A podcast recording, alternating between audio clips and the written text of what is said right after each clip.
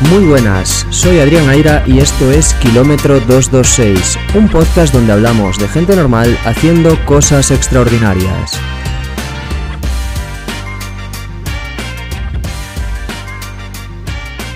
Yo llegué a casa un día, me senté en el pasillo y me derrumbé a llorar.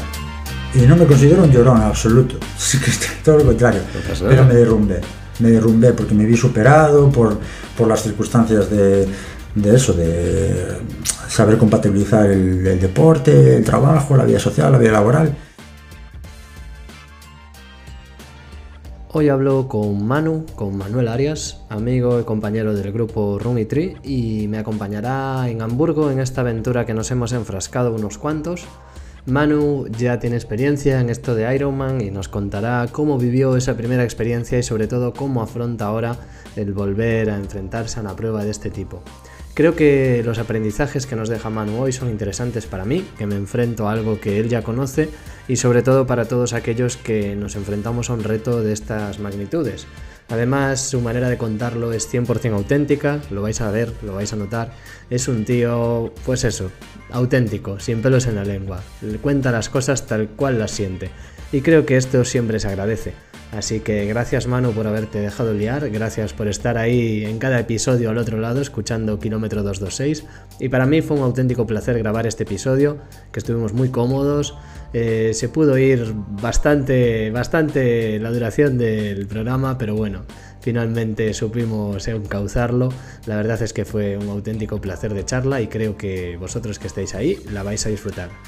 Sin más, os dejo con nuestro invitado de hoy, Manuel Arias. Bienvenido a Kilómetro 226, Manuel Arias, ¿qué tal? ¿Qué tal? Buenas tardes, muchas gracias por invitarme a este podcast del que me considero un gran fan. O el fan, uno de los mayores fans que tienes, seguramente. Puedo decir que sí, puedo decir que sí, porque es verdad que cada vez que grabo y emito estás ahí al pie del cañón. Siempre reacciono, siempre reacciono, me encanta, me encanta, la verdad. Así que bueno, te has ganado de sobra el derecho a estar aquí. Y mi donus. Y tu donus, sí, sí, sí, ya, ya es tradición. Hoy segunda entrevista aquí con el equipo de Hamburgo, esta vez Manu Arias, que le toca grabar solo porque bueno, alguien ha decidido que me abandono, no tengo pareja de baile. Sí, no tienes pareja de baile en este dance, así que... Bueno, pues bailamos juntos tú y yo. No pasa nada. Y bien que lo vamos a pasar. Y nada, eh, como ya es tradición, pues a sobornar a la gente con dulces para que venga a grabar a mi casa, en este caso Donus. Eh. Tengo miedo, ¿eh? Tienes miedo. Con las notas que ves por ahí tienes miedo, ¿no? Sí, no sé qué me vas a preguntar. Va a ser mejor que gire un poco. Pero gírame, porque no quiero ver lo que me vas a preguntar. Claro, mejor que no se vea venir. Bueno, cuenta para los que nos están escuchando, ¿quién es Manuel Arias? Pues Manuel Arias es una persona normal. No voy a decirlo de tengo 38 años, tal. No, soy un operario carrista eh, de profesión que simplemente se, se, dedica a hacer deporte con amigos y con objetivos grandes. Nada más. Es que soy una persona humilde, una persona normal. Una persona normal. Te defines como humilde, ¿no? Como, como todos esos deportistas de élite, futbolistas, por ejemplo, que dicen, no, mira qué humilde. No, más humilde. Más humilde. Más humilde si cabe. Ah, sí, No, no, la verdad es que no, no te podría decir porque me considero humilde, pero creo que llevo una vida muy normal, muy humilde y sin grandes lujos. Tengo la misma bicicleta desde hace cuatro, años, que es una bicicleta de aluminio, con la que hice el Ironman, así que no, el antitriatleta eres. Soy, sí. El globero por excelencia. globero triatleta, pero, pero sí. Bueno, vamos con el test rápido para conocer mejor a Manu. Eh, cuéntanos, Manu, ¿cuántas horas entrenas de media semanalmente? Cabrón. Estás el agua a todos los invitados. Esta pregunta, tío, eh, yo qué sé. No me podrás decir que te cogió por sorpresa si eres tan fan de este podcast. Soy fan, pero es que esta pregunta a mí es un poco trampa. Eh, yo qué sé. De media semanalmente. Un año tiene 52 semanas. Yo qué sé. Es que podría ver las que llevo esta semana, pero claro, no es haría trampa porque esta semana llevo entrenado más y la, que y la anterior muchísimo. Y la anterior un montón. Que me lo dijiste la hostia de veces. Sí, que tengo el Triple Peaks en verde y eso, los roscos en verde. Eh, pues no te sabría decir. La verdad es que no quiero mentirte, bueno, tú lo sabes, pero soy una persona muy intermitente en el entrenamiento desde hace una época a esta parte, pero... Antes no lo eras. Mm, no, al principio de todo, cuando empecé con lo del Ironman, no lo era tanto. Sí que era más dedicado. Y, y no pinchaba un entrenamiento, en absoluto. De hecho, me generaba cierta ansiedad saltarme los entrenamientos. No querías ver rojos ahí en Training Peaks. No, no había training peaks, había notas del mister por WhatsApp. No te perseguía, ¿sabes? Pero, joder, también, no sé, adquirían una especie de compromiso con él y tenían que hacerlo porque consideraba que si faltaba no iba a conseguir el objetivo y que él confiaba en mí. Ahora es en plan, el training peaks y tal, el rojo. Esto luego lo cortamos entonces, ¿no? Sí, mejor, corta. más que nada porque no lo sepa. Vale, pues no sabes decirnos una media, pero vamos, eh, De- con las ah- competiciones que has preparado, bastantes has llegado a dedicar. Sí, sí, muchas horas a la semana, la verdad. Ya. Depende si hay época de, de triatlón o solo de carrera a pie, pero no te sabía decir. Este último tramo del año lo vas a dedicar a Maratón de Valencia, así que bueno, 7 horas a la semana, 5 o 7 horas de media sí, puedes sí, sí, dedicar. sí, fácil, fácil. Siete, ocho horas. Solo de carrera a pie. Si ya hubiera tirado de por medio más, sí, sí. Bastantes Vale, más. pues nos quedamos con eso. Y cuéntanos, ¿cuál es el mayor obstáculo que te has encontrado en el camino? Yo mismo. Mira, off the record hablábamos de la autocompasión. Sí, de la autocompasión y tal. El mayor eh, obstáculo que me encontré soy yo mismo. Soy yo mismo porque al final, bueno, eh, soy yo el que se pone trabas todo el rato, sin duda. Pero yo qué sé, compaginarlo con tu vida social, tu vida laboral, eh, de pareja, familiar, económica también, porque al final no es un deporte barato. Y como te dije yo, yo soy un carrista, o sea, un operario de una fábrica con un sueldo mileurista como tiene, puede tener el 90% de la población española. Y todo el, mundo sabe, todo el mundo sabe los gastos que tiene. Y el material barato no es. No es, no es. No, no es un deporte barato este, ¿no? No. Y eso que yo empecé a correr porque me dijeron, con unas zapatillas ya... Ya, te pones a correr. Esa es, la, esa es la máxima de. No, pero te compras unas zapatillas y te pones a correr y ya, ya. Pero las zapatillas van desde rangos de 50 a 250 euros. Entonces, Bueno, eh, ¿cuál es tu mejor meta? Esa que más satisfacción te ha dado, que puede ser la mejor marca o no. Esa, esa meta con la que te quedas. eh, Que un día cuando le tengas que contar, si llegas a tener descendencia, a tus hijos, ¡buah! sin, duda, sin duda el Ironman. Sin duda. Aunque estoy muy satisfecho con, con el sub 3 en, en maratón, que también fue un momento, un punto de inflexión en mi vida, de ganar confianza en mí mismo, de yo, pues si me lo curro, lo puedo conseguir. Pero el Ironman, eh, porque era algo que quería hacer desde hacía mucho tiempo y aún lo hablé no hace mucho tiempo con, con mi pareja, de que yo cuando le decía antes de dedicarme al deporte, le decía, yo quiero hacer un Ironman, ella me decía, sí, sí, sí, en plan, sí, sí, sí, que, como todas las cosas, yo también quiero ir al Everest, pero no lo voy a conseguir. Pues ella le quitaba hierro, porque decía, bueno, pues una ilusión, un sueño que tiene como otro cualquiera, como yo quiero tener una casa de 400 metros cuadrados, pues lo mismo. Y con el tiempo lo conseguí. ¿Cómo fue el proceso? Pues si le digo la verdad ya no me acuerdo, pero, pero lo conseguí. Y me, me creó en mí una, una, una ilusión y una motivación para conseguirlo y me siento muy satisfecho de ello. Sí, Un Ironman llevas hasta la fecha. sí. sí. En Hamburgo será el segundo entonces. El segundo, sí. Bueno, si pues el Ironman que fue Copenhague, ¿no? Sí, Copenhague Fue tu 2019. mejor meta. ¿Y cuál es un objetivo que se te resista? La verdad es que nunca me planteé un objetivo que diga, "Ah, es que se me resiste. Me- en aquel Ironman, por ejemplo, hice 11 horas y 8 minutos. Me hubiera gustado ac- acabar por debajo de 11 horas. Si hubieses llevado otra bici. Pues igual lo del material, joder. Ocho, Es que, ojo. ocho minutos eh, co- con, una bici de aluminio. Si llevas la mía, que por Bien. ejemplo es de carbono, seguro que ya recortas cuatro. Y si llevas una cabra, Y unas tapas de última tecnología y tal. claro, claro. No. Y eh, casco aero, casco El aero. casco aéreo queda bonito y va rápido. Y más 5 vatios. Más cinco- y llevar la, la- la cadena engrasada, que también lo vi por ahí en un podcast. Eh, mm, que no te sé decir, pero quizás bajar de, de 11 horas me quedaría satisfecho. Ese es el objetivo que se te resiste por ahora. Sí, pero bueno, creo que para Hamburgo habrá que ir a, A por ello. a más salsa, ¿no? Te iba, te iba a preguntar aquí la apuesta, como le dice a, a David y a Jesús, pero Yo es que no tú soy ya de- vas con las cartas levantadas. Sí, yo no soy de, No, soy 8.000 euros y 50 veces al mes. No. Eh, yo no sé de quitar, no, o sea, no me quito presión. Digo, voy, a, voy al Ironman, ¿qué voy a hacer? ¿Bajar de 11 horas? No, ¿para qué nos vamos a engañar? ¿Que luego no lo consigo? Pues nada, yo, mi idea es acercarme a las 10 horas y media.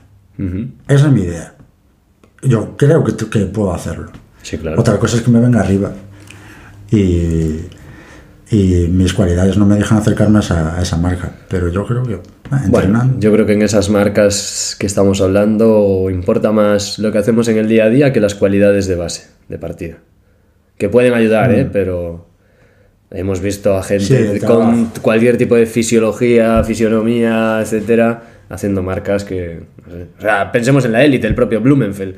Eh, tú le ves ese cuerpo ves. y no es froteno. a Sí, el otro día vi una foto de los noruegos, del Liden y tal, y los ves y dices tú, pero ese cuerpo es imposible. Y o sea, los, los comparas con Froden o con Sanders y dices tú, joder, pero, pero sí. No sé, si- igual es por trabajo, sí. Pues nada, ese objetivo que se te resiste, las 11, bajar de las 11 horas, seguro que para Hamburgo lo rompemos. Mm, Yo y tú. Bueno, ya veremos, yo soy debutante. Cuéntame, algo normal de Manu y algo extraordinario. Es que lo de normal, aún lo hablábamos el otro día en una carrera suave, entre comillas, que estábamos haciendo con el grupo y hablándolo con, con el mister, decía que, ¿qué es lo normal? Porque lo normal dentro del contexto de la gente con la, que te rodeas. Claro, tú hablas con una persona de tu grupo de entrenamiento y le dices, salí a correr 15 kilómetros. Bueno, entra dentro de lo normal. Sí. Pero se lo dices a una persona que va a correr 5 kilómetros y dice, pero tú estás loco. Entonces, yo qué sé, normal en mi vida es lo que te dije. Pues soy un humilde trabajador con un sueldo normal, de base, un mileurista de toda la vida, y eso es mi vida, como la de cualquier persona normal, entre Bueno, comillas. está bien. ¿Y lo extraordinario? Pues Correr, correr 15 kilómetros. Pues que me dedico al triatlón. Para mí, cualquier persona, y ya no solo el triatlón, sino hacer deporte.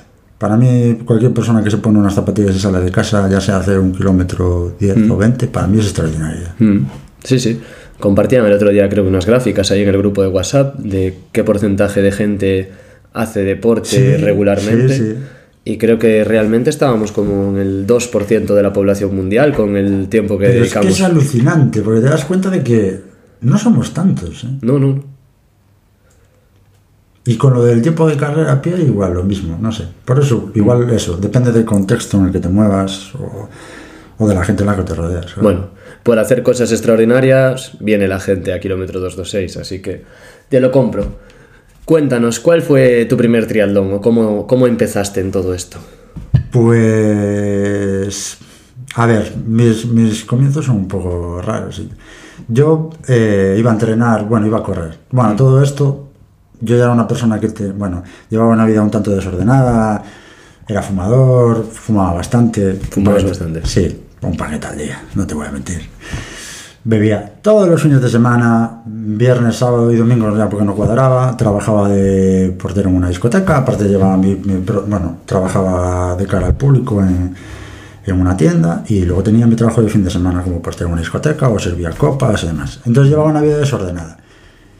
Hubo un momento en el que mi cerebro hizo clic Ujú. que aún lo hablábamos hace un rato de me costaba hasta subir escaleras y dije "Pf, tengo que hacer algo yo era una persona ya anterior, anteriormente tenía una época atrás en la que sí hacía deporte como cualquiera lo típico jugar al fútbol nadar de pequeño y bueno eh, antes estuve trabajando en el ejército eh, y hacía actividad física entonces decidí volver a hacer actividad física. ¿Y qué hice? Correr. Pero correr sin sentido, o sea, salir a correr.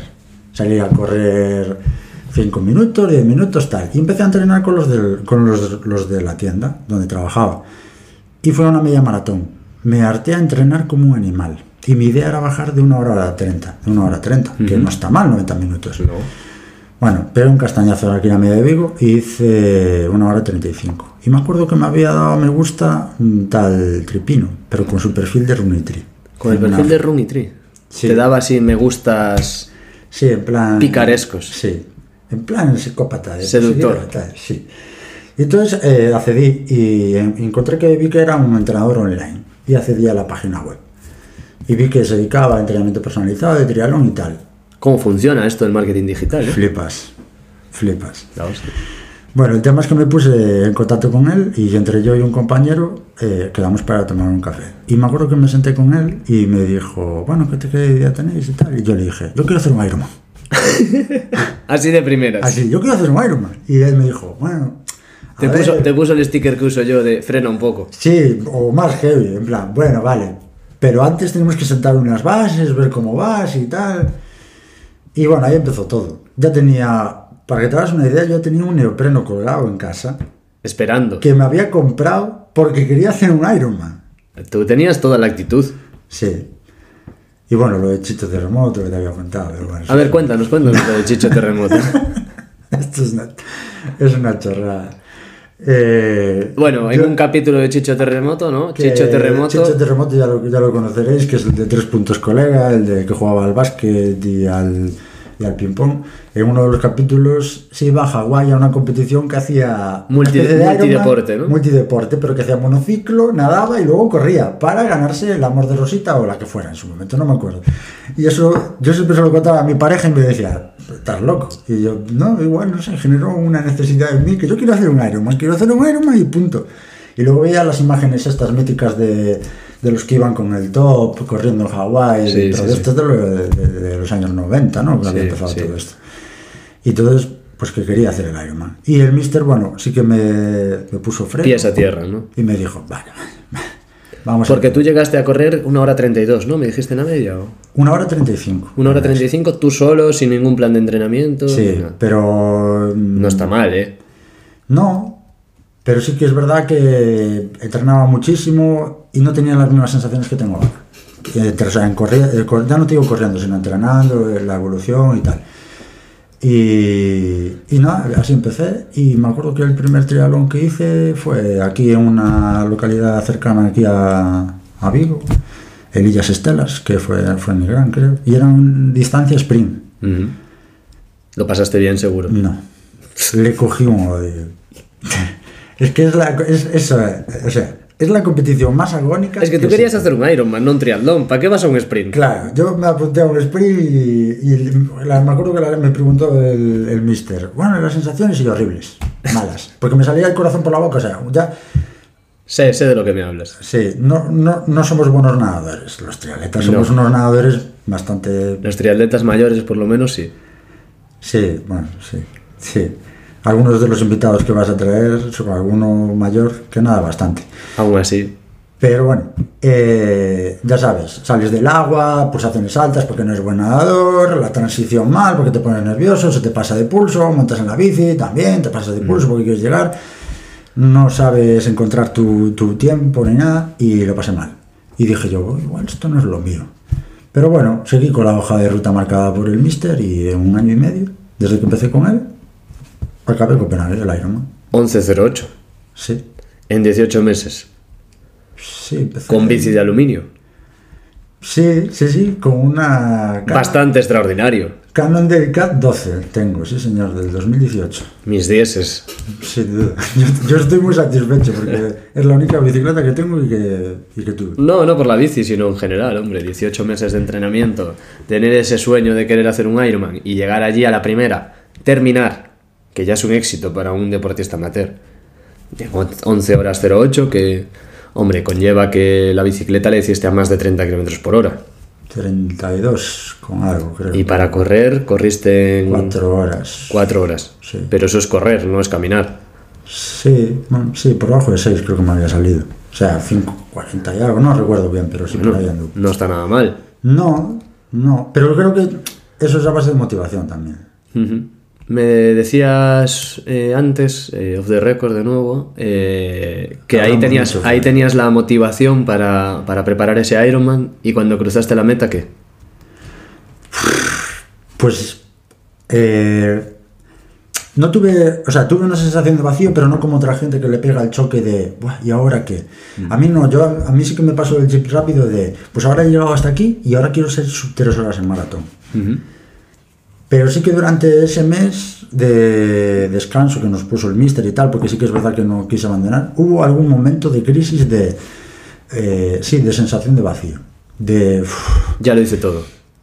No, no es que hayas llegado a, a la cima, pero lo has dado todo. Ya. O sea, porque lo has dado todo. Durante, durante una, una serie de meses lo has dado todo, absolutamente todo de ti. Deportiva, socialmente, laboralmente, todo. Porque o sea, tu, tu vida va enfocada a ese objetivo. Entonces, cuando, cuando ya acabas, cruzas esa meta, ¿cómo gestionas toda, toda esa energía que... Te sientes que- como un jubilado con todo el tiempo del mundo Sí, para pues- hacer cosas. Pues sí, pues sí, aunque te parezca mentira, pues sí. Y decías tú, bueno, pues igual ir a trotar. Sí. Me decías eso, que cruzaste la meta del Ironman y te sentiste que superado eso podías conseguir otras cosas que soñabas, ¿no? Y que a lo mejor veías lejanas. Sí, de hecho. Maratón dijo- sub 3. sí, de hecho me lo, me lo dijo el mister con una, después de haber hablado con él, con Alberto Pino. Eh, cuando acabé el Ironman me dijo, ahora cada vez que tengas un mal día, podrás decirte a ti mismo que eres un puñetero Ironman. Que si pudiste con eso, podrás con otras cosas. Y dije yo, joder, pues tiene razón. ¿En la vida o en el deporte? En todo, en general. Lo aplicas a todo. Sí, sí, bueno. Esto lo escucha Ángela. Sí, sí. Todo, todo no, pero sí. lo intentas. Lo intento, lo intento. Bueno, eso que nos llevamos. Y conseguiste el maratón sub 3 horas en París con Jesús, nuestro invitado de... Con Jesús Pardo, sí, el invitado que tuvisteis con, con David Iglesias. ¿Qué tal esa experiencia? Pues, si te soy sincero, de las mejores que tuve en mi vida, sin duda. A, O sea, la, a la altura del Ironman, mm, ahora mismo la recuerdo con más cariño que el Ironman, incluso. Aunque tengo más, estoy más satisfecho por el Ironman, todo el proceso, lo que ha sido el entrenamiento y la carrera en sí, lo, tengo lo disfrutaste más. Sí, sí, sí. Porque ahí conseguí mi mejor marca en media maratón, pegándole un buen mordisco, porque claro, yo era una persona que corría pues, por debajo de 90 minutos, pero en hora 29, y ya. Eh, a partir del proceso de entrenamiento a la, a la maratón, ya pasé a correr de hora 29 a hora 24 y un, me- un mes antes aprox de la maratón, hora 22. Y luego el- la consecución del objetivo. También generó en, en mí ciertas dudas, pero yo la recuerdo con más cariño, porque la disfruté muchísimo. Para Ya. mí la maratón es un carrerón, es una carrera muy bonita. Son eh, tres horas ahí co- contigo mismo, con tus miserias, y, y pasas de, del mejor de los estados de ánimo a- al peor, y vuelta a empezar, y de nuevo el ciclo. Y como la vida. Y después del maratón de París, que fue hace un año, 2 horas 56, ¿no? Tu, tu marca. sí. Em, ¿Qué retos vinieron? Pues ninguno en particular. O sea, me anoté a... Vamos a ser francos. Me anoté a, una maratón de montaña, ¿Qué no haces montaña? que no hago montaña, y no preparé bien. Y me anoté a una carrera de BTT por equipos con gente de- del grupo de entrenamiento que tenemos. Que tampoco haces Que mucho tampoco BTT. hacemos mucha BTT, por no decir ninguna. Pero que bueno, ves, en ese caso sí que ahora la recuerdo con cierta nostalgia, porque creo que somos un poco masocas, ¿no? Pero- Sí. Bueno, para que los que no lo sepan, la Madrid Non-Stop es la prueba de la que hablamos. Es una prueba por etapas, entonces cuatro integrantes se van dando relevos, el testigo unos a otros para completar 700 kilómetros, ¿no? Sí, la distancia. 770 kilómetros. sí. Entonces, bueno, ahí el hecho de hacerlo en equipo y los relevos, el compañismo, da- compañerismo, etcétera. sí, te da, sí, te da otro aliciente diferente. Ya no es una competición per se de tú contigo mismo. No, es, es diferente. Pero vamos, desde hace un año que hiciste París, dirías que ningún objetivo de los que tú, con los que tú soñabas, ¿no? Como Chicho Terremoto. No, ninguno. Eh, por no, ninguno. ¿Y eso por qué? De vacío. Pues no lo sé, quizás a partir de, de la maratón de París, ahí sí que sentí un, eh, un vacío importante de qué objetivo quería alcanzar, qué era lo que quería hacer. Y no lo tenía claro, porque era en plan, "Voy- quiero hacer CIES, eh, la- el, el, ¿cómo le llama? el, triatlón de media distancia que, que hiciste hace un par de semanas. Quería hacer CIES. No, quizás no me motivaba o no era mi momento. Quería hacer otro triatlón, pues que no me apetecía y no encontraba la motivación. Tampoco te sé decir por qué, pero no encontraba la motivación. Y por más que buscaba, pues también lo hablábamos of the record, de eh, al final eh, yo me autoculpo a mí mismo de, joder, pues no encuentro un objetivo y es culpa mía, ¿y por qué no lo hago? ¿O por qué no entreno? ¿Por qué no tengo continuidad de entrenamiento? Entonces al final es una pescadilla que se muerde la cola. ¿Qué sentiste cuando estabas en CIES animándonos? Y te doy las gracias además, porque ya lo comenté por aquí, que los que estabais allí nos hicisteis ir en volandas. ¿Tú qué sentías viendo los toros desde la barrera? Pues un subidón. Yo te- ahora te, te soy sincero, ahora aquí a habláramos entre amigos. Eh, pues por, por supuesto que sí. Me lo pasa que flipas. Que flipas. Y en Pues yo me considero un forofo del deporte. Me encanta, cualquier deporte. Pero aparte de ver competir a amigos, es, es otra cosa. No, no se puede explicar, es diferente. Porque al final tú puedes ser forofo de tu equipo de fútbol, de Celta, por ejemplo, de Real Madrid y animar, pero tú no los conoces. Mm. Pero yo allí me veía en la cuneta y era, aparte éramos un grupo nutrido. Los que estábamos fuera, pero los que estaban dentro también, que Sí, debían sí. de ser 12 o más. Entonces cada dos minutos veías pasar a un, a un amigo. Y lo disfruté un montón. Un montón. ¿Y fue un punto de inflexión para ti deportivamente o no? ¿Te hizo reflexionar algo? Sí, sí en el sentido de... Yo ¿Te hubiese gustado estar dentro? Cuando os vi correr, no. No, la- las caras de cadáver. Cuando os vi correr, no. Cuando, cuando salisteis del agua dije yo, joder, cómo me gustaría estar ahí y tal.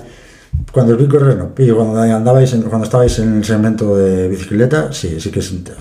Porque al final, al ser deportista, también tienes ese, ese rollo de, pues me gustaría estar ahí dentro, porque al final... Y competir. genera- y competir, te genera esa necesidad. Pero cuando os vi correr ya se me pasaba la. Aparte hacía un calor importante. Yo por lo menos lo que estaba fuera, y vosotros los que estabais compitiendo más. Sí, o sea, no me gusta poner excusas y no hablo mucho de ello, pero sí, hacía calor. Pero bueno, Mucho. si lloviese nos estaríamos quejando. Muy bueno. Pero, pero sí, puedo ser un punto de inflexión en el sentido de solo ver las caras de felicidad vuestras compitiendo, Mm. dije yo, "Te, tienes que, Vivir eso. sí, tomártelo de esa manera, con más alegría, sin autopresionarte, que tampoco vivimos de esto. Porque tú cómo te tomabas las cosas. Los entrenamientos no, no soy muy competitivo, pero las competiciones sí. En las competiciones sí. ¿Y alguna vez has sentido que el hecho de saber que no vas a poder dar lo mejor de ti eh, te frena de alguna manera a la hora de anotarte a una competición o a la hora de no, hacer no, entrenamientos? No, no le tengo- ah, yo no tengo, no tengo miedo al fra- al fracaso. Y aparte, bueno, tú que me conoces y sales mucho conmigo, sabes que soy el rey de las pájaras en el equipo. Salgo valiente, reviento valiente. Tampoco tengo miedo a que me adelante un compañero, solo faltaría. Yo soy de los que se alegra, siempre, siempre. Sí. Pero sí que tengo, o sea, me frustra saber que no he dado todo lo que puedo dar. Eso, yo. ahí va la pregunta. Me, me considero competitivo, eh, o sea, me autoexijo a mí mismo. Pero en los entrenamientos no tengo esa capacidad.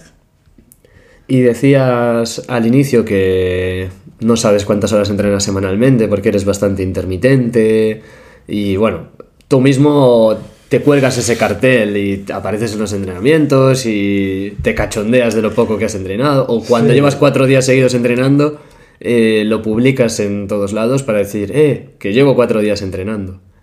¿Por qué, ¿Por qué lo haces? Refuerzo positivo, eso que dicen de si me digo cosas buenas, pues eh, me las creo, entonces me motivo más y sigo. o- Pudiera ser, pues no te sé. A ver, eh, tengo la fama, para los que no me conocen en el, en el podcast, tengo la fama de ser el llorón, ¿no? Del Sí, equipo. el lloriquín, te pongo yo. El lloriquín. El de, bueno, pues voy a salir a 405, ¿no? Y cosas así. Eh, 405, para el que lo entienda, es lento para Manu. No, no es así. Bueno, no le hagáis caso a Adrián Aira, que no es así. Pero quizás es por quitarme presión a mí mismo. Porque vuelvo a repetir, me frustra no, no, no estar a la altura.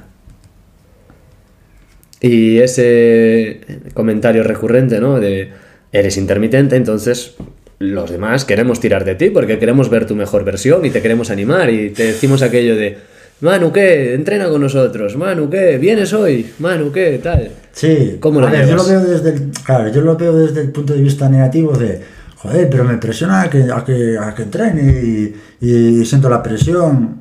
Había una época, por ejemplo, en la que iba a entrenar y era en plan, joder, aleluya, ya vino mano y tal, y yo sentía una presión mediática. Pues, no mediática, sino de, de mi grupo de entreno, en plan, Claro, claro. joder, pues he llegado aquí y ahora ya verás, y, y esta gente está acostumbrada a verme correr a, a cierto ritmo y ahora no estoy así, y, cómo se lo van a tomar. Y a lo mejor sí que es verdad que a lo mejor no lo tomáis a mal, os da igual, que corra más o menos. Sí. Bueno, más o menos. Pero yo quizás sentía cierta presión. Entonces me borraba yo automáticamente.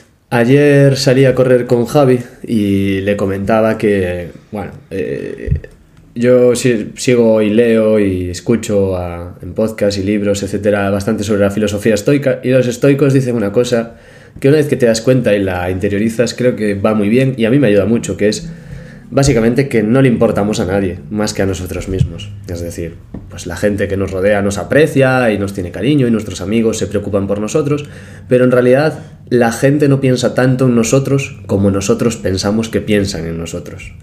Entonces, esa mayoría de veces que tú eh, y yo nos preguntamos ¿no? sobre qué se esperan los demás de mí, en realidad el otro no está pensando en ti, está pensando en que tiene que ir a hacer la compra o Sí. que tiene que ir a buscar los niños al Sí. cole o esas bueno, cosas. yo, yo, a ver, ¿qué pasa? Que yo soy una persona muy empática. O sea, empatizo muchísimo con todo el mundo. Y cuando alguien va mal, pues yo no lo paso bien. Eh, si alguien viene nuevo al grupo y va en bicicleta, aún pasó hace recientemente. Y me pasó a mí. Y va, y va mal y se frustra, yo ya pasé por ahí. Sí. Entonces me, me- me vuelve a, a- a los recuerdos de antes y de yo estuve en ese lugar y empatizo súper rápido. Es en plan, eh, lo está pasando mal, no, no, no, no, no exprimáis más, que si no al final no va a volver, no sé, empatizo muy rápido. Entonces, claro, eh, yo sí que cuando alguien no viene me preocupa. Y que si alguien en el grupo está pasando por un mal momento, porque tiene una lesión o, o porque está cansado ese día, me- o sea, no me preocupa en plan que no me quita el sueño, pero sí que me preocupo por, tío, ¿estás bien y tal? Porque yo pasé previamente por ahí, seguro, en algún momento. ¿Y mm, ¿qué, qué haces para lidiar ahora con esa autopresión que te impones sobre el que dirán o sobre los Pues ritmos? ahora quitarme presión directamente. El tapadismo, ¿no? sí, de tapado y ya está. A ver, eh, quitarme presión. Y repites maratón este año Sí, en Valencia. sí. Dos meses. Bueno, sí, dos meses. Dos un poquito menos ya. Sí. ¿Cómo lo llevas? Pues bien, bien. Yo Cre- creo que bien. ¿Crees que eres el Manu que quieres ser a día de hoy? Sí, ahora a día de hoy sí. ¿Y qué ha hecho, qué ha cambiado con el Manu de hace un mes o de hace dos Pues meses? de hace tres semanas. Entrenar con continuidad. Te- o sea, ser, ser constante. ¿Y te Cuando ha hecho ganar continuidad- confianza? ¿eh? Sí. Porque es como entrar en una dinámica, en una rueda. Aún lo hablábamos hace... hace Se llaman círculos virtuosos. Hay círculos viciosos y círculos virtuosos. Los círculos viciosos son esos que te encadenan en una espiral mala, ¿no? De Sí. como mal, descanso mal, entonces eh, como mal porque descanso mal, como mal porque descanso mal. Y luego están los círculos virtuosos que cosas buenas te traen cosas buenas. Sí, te es lleva una rueda dinámica, una dinámica. sí, te lleva una dinámica mejor. Y yo creo que yo ahora estoy contento. Estoy contento porque además el deporte me viene bien en mi vida en general. ¿Y cómo afrontas la maratón de Valencia? ¿Intentarás bajar? Dicen que París es un circuito, pues hombre, bastante duro. Valencia es un circuito favorable al que la gente va a bajar marca. ¿Cuál es tu objetivo para Valencia? A ver, yo te voy a ser sincero. Sí. No, no me veo para mejorar mi marca de 2.56 ahora. Pero yo voy a ir a bajar de 3 horas. Esa es mi idea. Que lo consiga o no, pues eso depende de mí. supuesto. Al final Bueno, puedes ti, entrenar y luego llegas al día de la carrera y afectan un montón de variables. Claro. Yo lo hablo con un montón de amigos y también contigo que eh, a mí no me tiene que demostrar mi grupo de entreno, mis amigos, Nada. eh, porque lo veo día a día. O sea, yo, a mí una carrera es un número. Sí, sí. Pero mi idea es bajar de tres horas y, y la del grupo que, me, que, me, que viene conmigo también. Y me decías también que tú necesitas para tener eh, adherencia al entrenamiento disfrutar con lo que haces, ¿no? Sí, sí, sí. Yo, para mí es lo más importante. Eso y la motivación. ¿Y tú qué haces eh, para encontrar la motivación o eso? ¿Qué- ¿Cómo te afecta, por ejemplo, el efecto grupo? Porque dices, ¿no? Esa presión. Para de- mí es lo más importante. O sea, lo hablábamos también de récord, que Muchas cosas off the Sí, record. sí, Teníamos sí. que haber encendido el micro. Porque el grupo tiene sus cosas buenas y sus cosas malas. evidentemente. Para, para mí pesan más las cosas buenas. Las cosas malas puede ser que si entrenas siempre en grupo, eh, pues esa capacidad de sufrimiento al entreno tú solo, ¿no? que puedas luego te- generar otra, otra asistencia en la competición. Pero para mí el grupo es muy importante. Porque al final si yo nos persiguiera en las series, pues no levantaría pie, seguramente. ¿Qué opinas de la disciplina en el entrenamiento? Es que yo es que no soy el Adalid. yo soy el, el antidisciplina. Para mí es lo más importante. Para mí es lo más importante. Eh, que conste que yo siempre estoy, como dices, estoy tapado, llorando y tal. Yo no he llegado aquí si no he tenido cierta disciplina. Sea, por eso te lo iba a decir. Eso sin duda. ¿Qué Eso, pasa? eso lo piensas tú, ¿eh? Yo no. Sí, yo lo no, tengo claro. ¿Qué pasa? Que sí que es verdad que he podido tener un poco más que los demás. O sea, que los demás no, porque los demás siempre han tenido más que yo. Pero más de la que he tenido, sin duda. Y a lo mejor no me he esforzado todo lo que debiera haberme esforzado. Y yo lo sé. Pero para mí sí es lo más importante. De hecho, estoy rodeado de gente que a mi, lado que es espectacular. Bueno, hombre, todos. En este grupo todo el mundo tiene mucha disciplina y cada uno tiene sus circunstancias y al final todos intentamos hacerlo lo mejor posible. De eso se Sí, trata. sí, sí, sin duda. Em, me contaste también eso, que para preparar el Ironman necesitaste mucha disciplina y de ahí que consiguieses acabarlo y que consiguieses acabarlo en buen ritmo, corriendo, yendo en bici eh, de manera ligera. ¿Qué sufriste para, para lograr ese objetivo? Pues para todo el que nos escuche que quiera hacer un Ironman, para mí, eh, yo quiero decirle que, que es un infierno. Ahora, a ver, muy duro, muy duro. O sea, eh, para mí es más, más difícil entrenar el Ironman que hacerlo. Que- Sin duda. ¿Llegaste a, a pasarlo mal en algún momento? Sí, sí. Yo también lo hablamos de récord otra vez, vuelvo a repetir. Yo me acuerdo de llegar algún día a casa, porque bueno, aparte tenía una vida desordenada. Desordenada en el sentido de los horarios, pues como cualquiera que nos pueda escuchar, que tenga un trabajo como el que tenía yo, que trabajaba a partido y que para, para dedicarte a un Ironman tienes que entrenar muchas horas de bicicleta. Pues yo me levantaba a las 5 o 6 de la mañana para hacer 3 horas de bicicleta para ir a trabajar. Y yo a lo mejor luego llegaba a las 9 de la noche a casa a las 9, 9 y media de la noche. Y así todos los días. Eh, yo alguna vez llegué, a casa y mi pareja lo sabe. Yo llegué a casa un día, me senté en el pasillo y me derrumbé a llorar. Y no me considero un llorón en absoluto. Sí que es todo lo contrario. Pero me derrumbé. Me derrumbé porque me vi superado por, por las circunstancias de, de eso, de saber compatibilizar el, el deporte, el trabajo, la vida social, la vida laboral, y que le puede pasar a cualquier persona. Y seguro que, seguro que a nosotros, en particular, a nuestro grupo de entreno, le pasa a alguien. Lo que pasa es que Seguro. nos lo callamos, pero no, no tampoco. ¿Y cómo saliste de esa situación? ¿Te ayudó alguien? ¿Tu pareja ahí? Mi pareja fue lo más importante. Es que yo creo que lo- la familia, y en este caso nuestra pareja con la que más tiempo echamos, es el 50%. Sí, De la competición, sin duda, el 50%. Y Partiste la medalla a la mitad. ¿eh? Si pudiera, lo haría. De hecho, bueno, lo, tenemos, lo- lo tengo en un cuadro que las cuelga ella, toda orgullosa. Desde aquí decirle que la quiero mucho. Eh, eh, y para mí forma parte, sin duda. Es que sin, sin, tu, sin tu círculo de amigos o sin tu pareja, es un objetivo de, este calibre, es imposible conseguirlo, desde mi punto de vista. Ya. Y mm, me hablabas también de los horarios, eh, las rutinas, eh, el trabajo a partido, etcétera. Yo te pongo la disyuntiva, ¿no? Yo trabajo normalmente pues de 9 a 6, siempre el mismo horario, todas las semanas. En tu caso vas cambiando horario, etcétera. ¿Cómo te afecta eso? A mí negativamente, porque...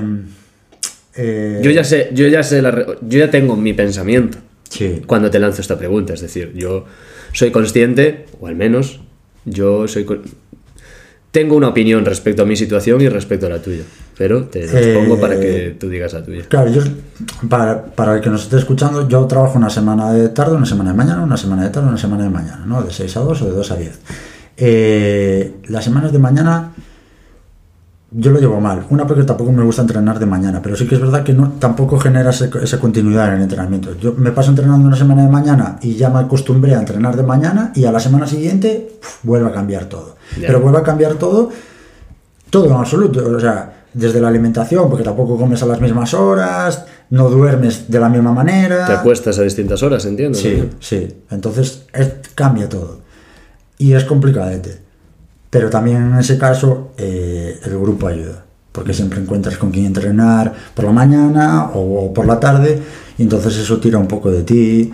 Y esos días que tienes malos, que los tienes muchos, pues siempre tienes a alguien que te, te eche una mano. Y ahora, de nuevo, objetivo Hamburgo, ¿cómo te planteas este segundo Ironman? ¿Qué, qué vas a hacer diferente o qué vas a repetir o cómo lo afrontas? Eh, como el último baile. No, eh, eh, pues con ilusión renovada, la verdad. Y mi idea, aparte de bueno, cambiar de material y tener una cabra, ya lo habíamos hablado, Sí. eh, es dedicar al máximo toda la disciplina que me he ahorrado en otras competiciones, exprimirlo al máximo a ver hasta dónde puedo llegar. Ujú. Esa es mi idea. Pero bueno, a ver qué es lo que pasa, claro. Para ello tienes que equilibrar también en lo laboral. En ese sentido, eh, rebajas ya tu nivel, porque en verano estuviste a tope trabajando. Sí, pluriempleado y trabajando por la mañana en un sitio, por la tarde en otro, por la tarde en uno y por la mañana en otro.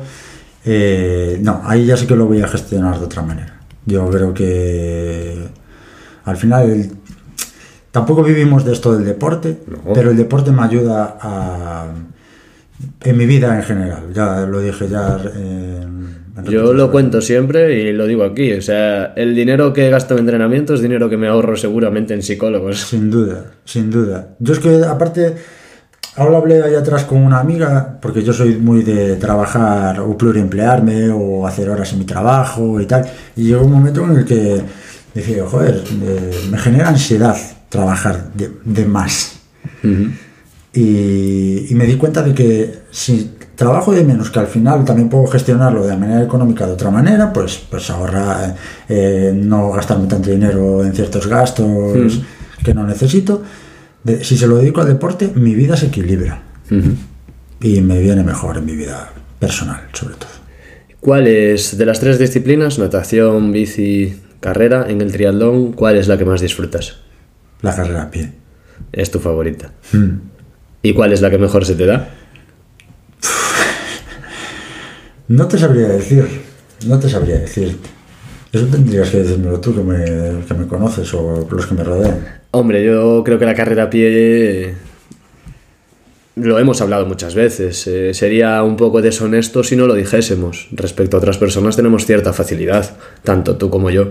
Y tú corres muy bien, eh, buena técnica, paso ligero.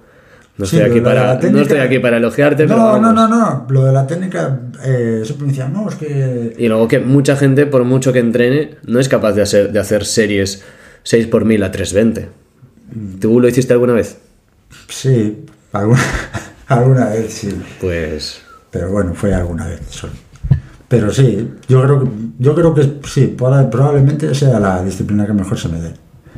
Pero bueno, me defiendo en, en- todas, en las tres. No soy un, un horroroso nadador, un mal nadador, tampoco soy bueno. Tampoco es que se me dé genial la bici, que no se me da, pero tampoco pésima. Entonces, bueno, más o menos creo que lo equilibro bien. Me decías que vas a cambiar de material, que lo de la cabra, tal. ¿Cómo va eso? Pues buscando, si alguien nos está escuchando y vende una cabra a buen precio, eh, Manu mide un 82, así que bueno, talla 1,82. ML por ahí puede andar, ¿no? dejaremos por aquí abajo en la descripción mi Instagram, no un privado, pero por favor, que sea económica, que la economía está muy mala, la inflación, joder. Este chaval es un duro negociador, ya lo aviso, ¿eh? Lleva igual 18 meses buscando cabra y Buscando no ha aparecido el unicornio que busca. No, esta vez tengo, tengo el dinero ahorrado, ¿eh? rompí, rompí el cerdito, la hucha. Pero Pues bueno, nada, a ver, se busca cabra. se busca cabra. Decías también lo del, lo del último baile, ¿no? Ya, ya me lo comentaste un par de veces. Sí, esto es una Y, y vais varios del grupo que citáis lo de las dance, tal. A ver, 38 años, va a ser tu segundo Ironman. Hombre, parece que aún hay cuerda ahí para hacer cosas. Sí, sí, a ver, yo me lo tomo como el último baile, no quiere decir que lo vaya a dejar, probablemente a lo mejor dentro de 5, 6, 10 años. O sea, yo el deporte no lo voy a dejar. Mi idea es hacer este Ironman, eh, dar de todo de mí y a partir de ahí seguir, seguir entrenando con el grupo, disfrutando, porque al final yo disfruto casi más entrenando que a veces compitiendo, entrenar con el grupo, llevar una vida saludable e intentar hacer las majors o maratones y demás. Y luego a lo mejor con el paso de los años volver a la distancia Ironman, probablemente. O hacer algún triatlón de media distancia, puede ser. Pero mi idea es... es- Apartarte de ello. Sí, un poco. ¿Por qué? Eh, pues no te sabría decir. Eh, más que nada porque este, este último año eh, me generó ansiedad hacer deporte, llevar mi vida en general y demás. Y creo que me tengo que apartar un poco para poder echar de menos lo que hago. O sea, verlo desde la barrera, como cuando os vi competir. Ujú. Generó en mí una ilusión, pues creo que tengo que apartarme un poco o dar un paso atrás para dar dos adelante. Lo que dicen es tan recurrente. Entonces mi idea es darlo todo, lo máximo que pueda, y luego apartarme durante, durante unos años eh, del triatlón en general, pero no del deporte. Del triatlón en general hablo en base competitiva. Ya, ya. A mí me gusta nadar, a mí me gusta hacer bici, a mí me gusta correr y a mí me gusta entrenar con mis amigos. Pero a lo mejor competir, no. O sea, el autor de Nos apuntamos a cosas está diciendo que nos vamos a dejar de apuntar a cosas. Es que este, este es un grupo de locos, tío. Me buscáis la, ruina, tío. Yo ya no sé. Voy a pedir, yo voy a pedir una hipoteca, la cual no tengo. eh, pero voy a pedir una hipoteca para apuntarme a cosas. Porque al final, este, una vez que entras en la dinámica esta del deporte es... Vamos a la Beovia, sí, vamos a la Beovia de Valencia, sí, pero por el camino, que para el que no lo sepa, que bueno, sí, vamos a la Beovia, a la, media- a la, a la Maratón de Valencia, o en tu caso a la, a la media de Valencia, yo estoy, estoy anotado a la Maratón de Oporto y aún me dicen de anotarme a, a una carrera pedestre en, En Santiago, Santiago, que yo ya estoy anotado. a la media de Vigo que me coincide con la de Oporto. Había otra carrera más por ahí que La San Martiño. La San Martiño Morense, la cual, por cierto, me hace mucha ilusión hacer. Entonces cuando te das cuenta dices tú, tengo todos los fines de semana ocupados, es de locos. Que me, que me gusta, ¿sabes? Y Y, y me hace ilusión.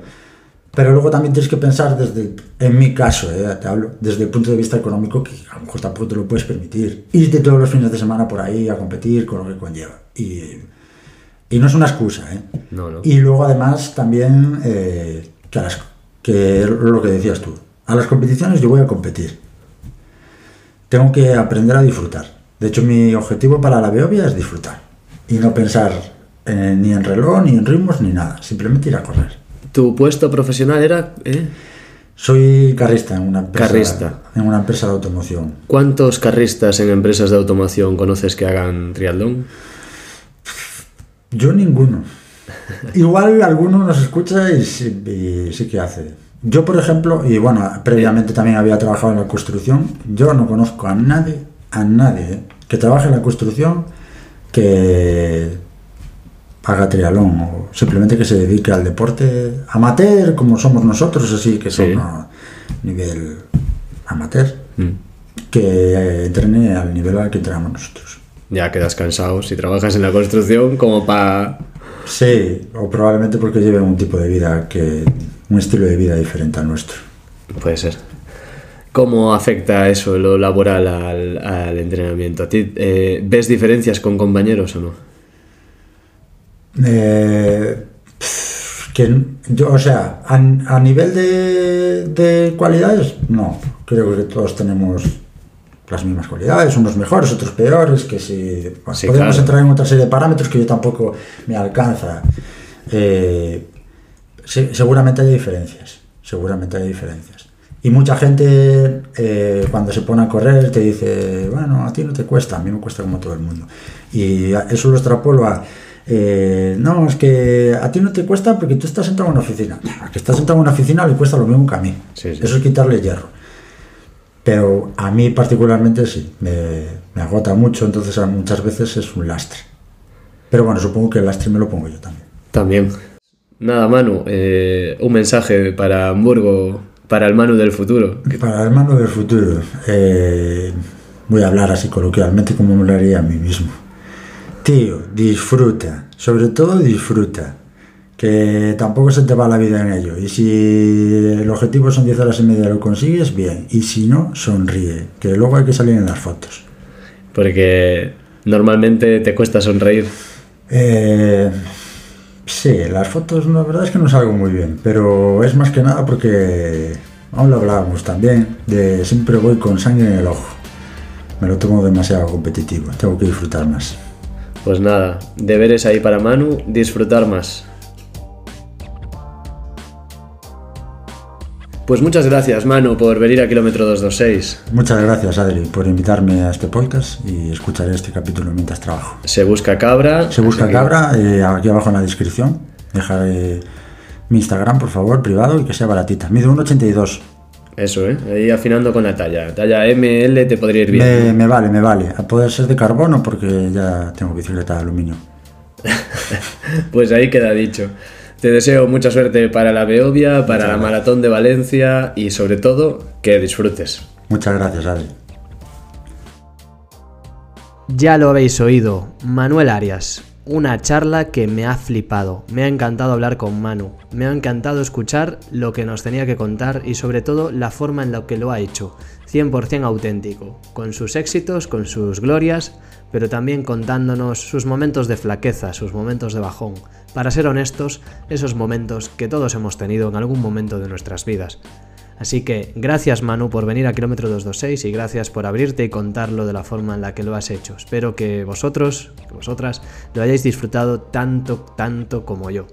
Por mi parte, cuando estoy grabando esto, estoy con los preparativos para la media maratón de Valencia y deciros que me podéis seguir por ahí en la, en la carrera a través de la aplicación oficial del medio maratón de Valencia. Mi dorsal es el 2088-2088, así que si queréis podéis ingresar este dorsal en la aplicación y podréis hacer el seguimiento en vivo y en directo de mi carrera. Con presión, ahí vamos, con las miradas apuntando. Eh, la verdad es que las sensaciones de esta semana, una semana de tapering, de bajón, están siendo buenas y ya solo me queda viajar a Valencia mm, y disfrutar, disfrutar de esa experiencia, disfrutar de esa carrera, conocer a personas maravillosas que estoy deseando conocer, que estoy deseando poner cara a un montón de gente y disfrutar de esta vida, de estas experiencias que me está dando el deporte. Espero que tú también tengas experiencias que merecen ser vividas y carreras que merecen ser contadas. Si es así, que sepas que en Kilómetro 226 estamos constantemente buscando nuevas historias, así que escríbeme, escríbeme al email de contacto que dejo en la descripción del episodio. Y por mi parte, nada más, despedirme y deciros, como siempre, que si valoráis este episodio en Apple Podcast o en Spotify o dejáis un comentario, estaréis ayudando mucho a que este contenido llegue más lejos. Os dejo en la descripción también co- puntos de contacto con Manu, con Manu Arias, para que si tenéis curiosidad o queréis saber si realmente está entrenando con esa constancia que nos prometía, podáis seguirlo ahí en su Strava.